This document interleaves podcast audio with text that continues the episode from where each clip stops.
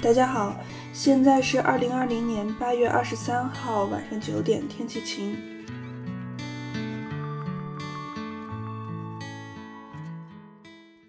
不知道你们的城市是怎么样的？巴黎现在已经有点秋天的感觉了。晚上睡觉需要关上窗户，早晨出门的时候也要多准备一件长袖的衬衫。可其实就在十天前，这里还是酷热的夏天。那段时间，我很想念北京。记忆中，北京的夏天也是热的，甚至更热，从地面到空气都像着了火一样。但空调让北京的室内变得非常舒适，甚至舒适的有点过分。而你知道的，这种舒适最容易纵容人泛滥。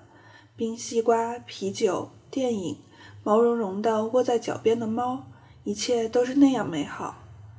和国内完全不同，很多人不了解欧洲的生活，可能是无法想象。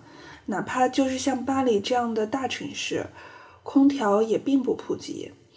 一般的公寓里是不存在空调这种东西的，地铁、公交上也一样没有空调，只有类似图书馆、超市、电影院这种公共场合，才能享受到一点当代文明。在这样动辄三十七、三十八度的天气里，更多的法国人选择去海边或者乡下度假，在大自然中寻找平静和安慰。今天写这些，我只是真的没有想到秋天会来得这样快。换句话说，二零二零年整整一年都过得太快了，快的让人措手不及。想到还没来得及好好去爱的人。此刻的我非常想给他写信，不知道从什么时候开始，写信变成了一件奢侈的事，或者说勇气变成了一件奢侈的事。